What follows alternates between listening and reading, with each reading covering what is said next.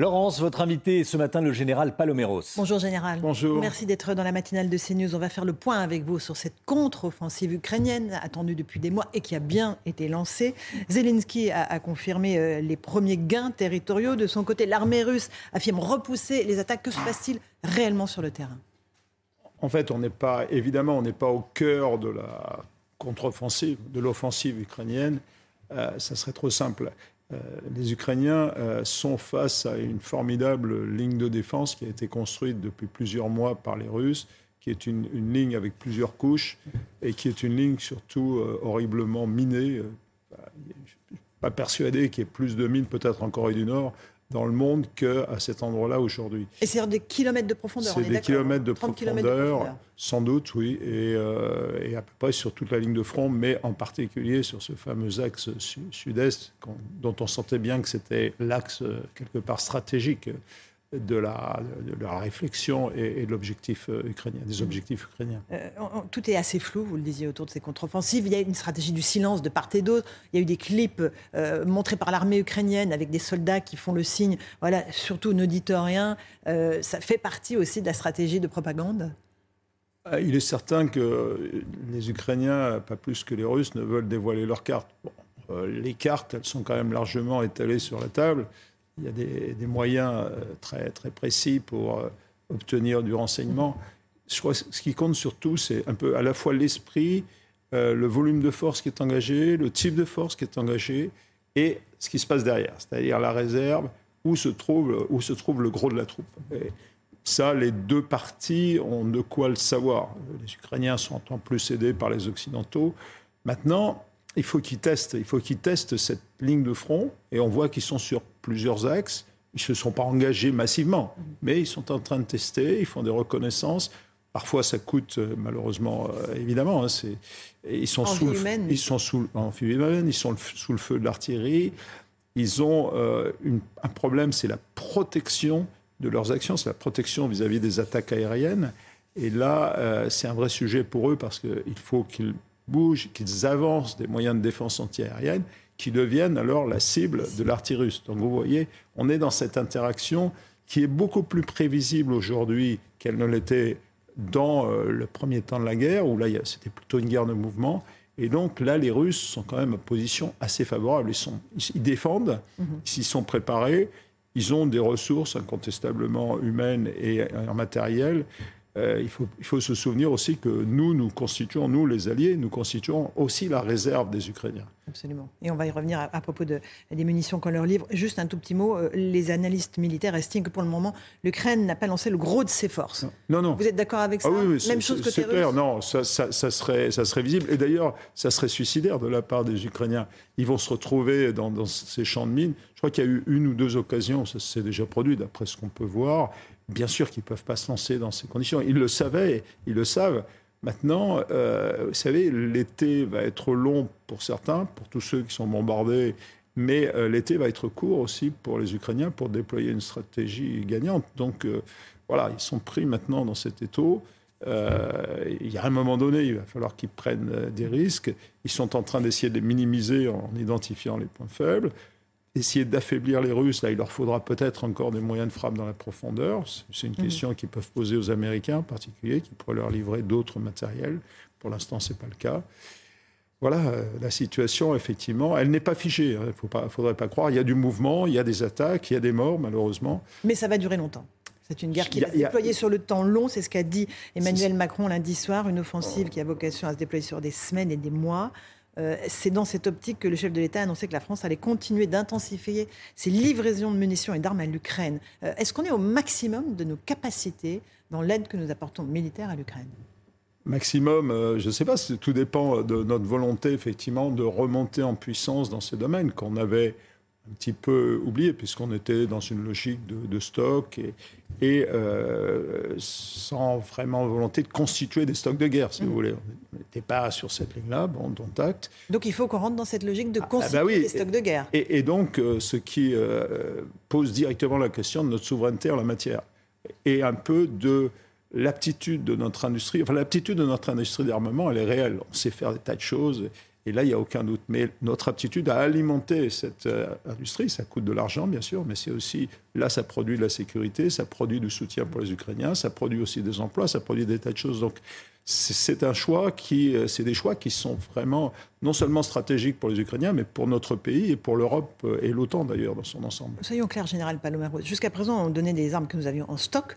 Aujourd'hui, nous n'en avons plus. C'est-à-dire que nous allons produire directement pour envoyer en Ukraine C'est ce qui nous attend? Bah, Il faut qu'on fasse euh, les deux, si je peux dire, en même temps. Euh, produire pour l'Ukraine et produire pour compléter nos stocks. Sauf que c'est du temps long, la production d'armes. Eh bien, il faut le raccourcir, c'est ça, c'est ça la question. Et pour produire des, munitions, eh bien, il y a des ingrédients qu'on ne possède plus, qu'on ne possède pas sur notre sol. Donc, on crée euh, des partenariats, mais il faut encore que ça se mette en place. Euh, aller chercher la poudre, c'est pas aussi simple que ça. On a plus, il y, a des domaines où on a, on, a vraiment plus notre souveraineté. Mhm. Donc déjà, il faut aborder le problème au niveau européen. L'Europe a, fait quand même un mouvement, en, tout cas en termes de financement. Mais il faut aussi la volonté de, le faire sur le long terme. C'est pas one shot, si je peux m'exprimer ainsi. C'est du temps long. Euh, la loi de programmation militaire prévoit 413 milliards d'euros sur 7 ans. C'est suffisant. C'est un effort sur la durée, là, pour le coup. Euh, Il faut plus Ça dépendra un peu si on est capable de, réduire le coût de développement d'un certain nombre de systèmes. Il y a aussi l'évolution de ce qu'on appelle dans notre jargon le coût des facteurs, c'est-à-dire l'impact de, l'inflation. Tout, ça, c'est quand même aujourd'hui, c'est des, éléments qui ne sont pas négligeables. Euh, et puis, euh, je, crois que ce qui va compter, c'est notre capacité d'innovation, de ne pas s'enliser dans des programmes qui seraient trop lourds et, et sans issue. Vous voyez, il faut qu'on soit très très souple pour pouvoir réorganiser tout ça. Il y a des éléments concrets. Il y a la rénovation de notre composante de dissuasion. Celle-là, elle est plus impérative que jamais. Il faut la, mener sous contrainte, comme on l'a toujours fait. Il y a évidemment la production en nombre d'un certain nombre d'équipements. Évidemment, l'aviateur que je suis pense aux, avions qui mhm. n'arrivent pas en nombre suffisant, mais aussi c'est parce qu'on les exporte c'est un côté positif. Donc, euh, il y a à la fois la qualité et la quantité. On ne peut pas sacrifier la qualité, c'est ce qui fait la différence sur le champ de bataille, mais la quantité, à un moment donné, ça devient une, qualité également. La France n'est toujours pas capable de mener une guerre de haute intensité sur plusieurs semaines, on est d'accord? Euh, Au sein d'une coalition, au sein d'une alliance, il faut quand même ne pas tomber dans les, choses trappes. je pense qu'on n'a pas prétendu pouvoir mener une guerre de haute intensité euh, contre une grande puissance c'est pas ça notre stratégie. On a la dissuasion nucléaire d'un côté, on a une alliance, mais au sein de cette alliance, on doit tenir notre rôle. Or, la France, après les Américains, avec les Allemands peut-être, et la Grande-Bretagne, reste le grand pays de l'alliance. Mmh. Donc il faut qu'on soit capable de tenir cette, position. Autour de l'OTAN, justement, euh, le sommet de Vilnius va se tenir au mois de juillet, qui réunit les alliés. Euh, est-ce qu'il y a une il faut clarifier euh, les missions de l'OTAN. Est-ce qu'il y a une petite confusion qui n'est pas euh, entretenue aujourd'hui par le secrétaire général de l'OTAN sur le fait que nous, l'OTAN n'est pas en guerre contre la Russie? Oui. L'OTAN ne fournit pas en tant que telle, l'organisation en tant que telle ne fournit pas des équipements. Il y a, il y a un certain nombre d'accords entre l'Ukraine et l'OTAN pour la formation, y compris pour l'échange d'informations les AWACS de l'OTAN qui peuvent donner des informations. Ça, ça c'est prévu. Mais attention, l'OTAN n'est pas en guerre contre la Russie. L'OTAN, sa mission, c'est de protéger les 31 pays, puisque la Finlande a rejoint aujourd'hui, peut-être la Suède demain, les protéger contre toute forme d'agression euh, armée, euh, dissuader, prévenir et, si nécessaire, intervenir si l'un des pays est attaqué. C'est ça et ça doit rester ça. Donc toute confusion en la matière pourrait être interprétée et utilisée par M. Poutine pour justifier, par exemple, le déploiement, mais ça c'est déjà fait, d'armes nucléaires tactiques en Biélorussie. Et je crois que l'OTAN doit garder vraiment en cœur sa mission principale, la défense collective de ses membres. Euh, Vladimir Poutine est à l'affût effectivement de la moindre erreur de la part des partenaires de, l'OTAN. Euh, lorsqu'il reconnaît un certain nombre d'erreurs, il dit que les incursions euh, qu'il a faites, les bombardements auraient pu être mieux préparés. C'est un faux mea culpa de sa part? Oui, c'est parce qu'il sent bien qu'il doit lâcher un petit peu de l'Est, qu'il ne peut pas euh, utiliser la, langue de bois en permanence, donc il, lâche comme ça bien. ce qui apparaît aux yeux de tout le monde. Les blogueurs russes le font bien avant et mieux que lui. Euh, Monsieur Prigogine s'en charge aussi.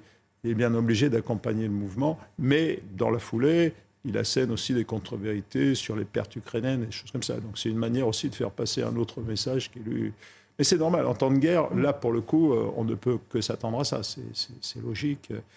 Personne ne va admettre réellement le niveau de ses pertes, bien sûr et ni euh, l'état réel de la situation. Euh, cette guerre en Ukraine fait bouger les lignes au sein même de, l'Europe. Euh, on, voit des, alliances se former. On voit la Pologne qui prend un rôle prépondérant, très soutenu par les États-Unis. Et il y a aussi l'Allemagne qui vient de sortir sa première stratégie de sécurité depuis la Deuxième Guerre mondiale. C'est un programme très ambitieux aussi, avec des milliards d'euros à la clé. Qu'est-ce que ça veut dire, cette stratégie allemande de ben, sécurité? On, l'attendait. On a eu, c'était un peu dans dans le désordre, enfin, si je peux m'exprimer ainsi. L'Allemagne a annoncé il y a, un an à peu près qu'elle allait euh, investir massivement 100 euh, milliards d'euros. Mhm. Euh, et évidemment, tout le monde s'est demandé bon, c'est pas fait que pour l'Ukraine, qu'est-ce qui se passe? Et en fait, cette avance euh, correspond à, cette idée de développer une véritable stratégie, ce qui n'a pas été fait, vous, l'avez rappelé, depuis la Deuxième Guerre mondiale. Et cette stratégie de sécurité, il faut la regarder de très près parce que d'abord, elle est, très large, elle ne, se concentre pas uniquement sur la défense et la sécurité au sens propre du terme, elle couvre tous les domaines qui, de près ou de loin, euh, touchent à, la sécurité de, des, de, des Allemands. Euh, la cybersécurité, elle parle de l'espace, elle parle de l'interaction entre les différents services, les renseignements et tout ça.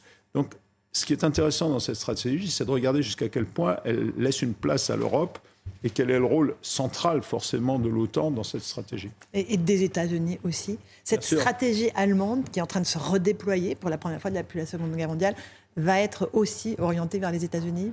Elle, elle, ne peut qu'être orientée vers les États-Unis. On sait l'attachement des, Allemands euh, vis-à-vis des États-Unis, euh, elle va euh, incontestablement identifier la Russie comme étant le risque, la menace principale, mais d'après ce qu'on sait, elle va aussi identifier la Chine comme étant non seulement un compétiteur, mais un risque imminent. Ça, c'est ça, ça engage aussi l'Union européenne. Donc. Bah, ça engage quelque part l'Union européenne et, et et, euh, on sent bien peut-être aussi euh, la patte américaine, puisqu'on sait que ça, c'est l'affrontement sino-américain, c'est le, grand défi du XXIe siècle. Euh, à quand la fin de la guerre, général Paloméros? Personne, évidemment, n'est capable de le prédire, mais il faut envisager là encore des mois et des mois de situation figée. Est-ce qu'il y a des garanties de sécurité qu'on peut envisager pour peut-être commencer à négocier, ou est-ce que c'est vraiment pas le temps? Ça, ça va être un des enjeux du sommet de Vilnius au mois de juillet, le sommet de l'OTAN, euh, qui va réunir aussi de nombreux partenaires.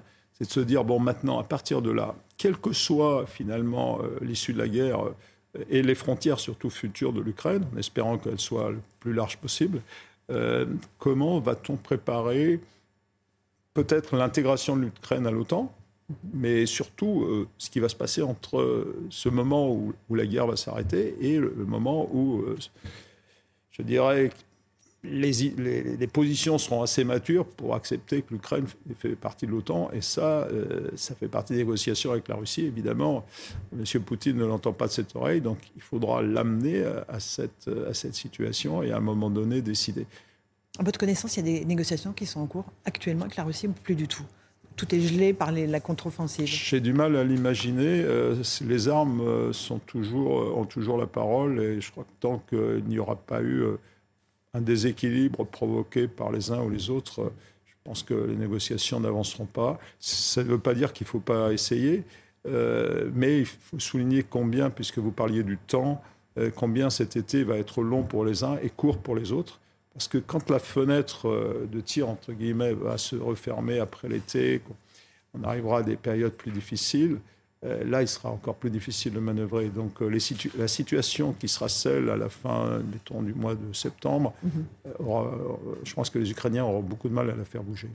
Merci beaucoup, Général Paloméros, d'être venu faire le point chez nous sur CNews, sur cette guerre en Ukraine et cette contre-offensive ukrainienne. Merci à vous. Merci à vous, à vous, Romain Desarmes, pour la suite de la matinale.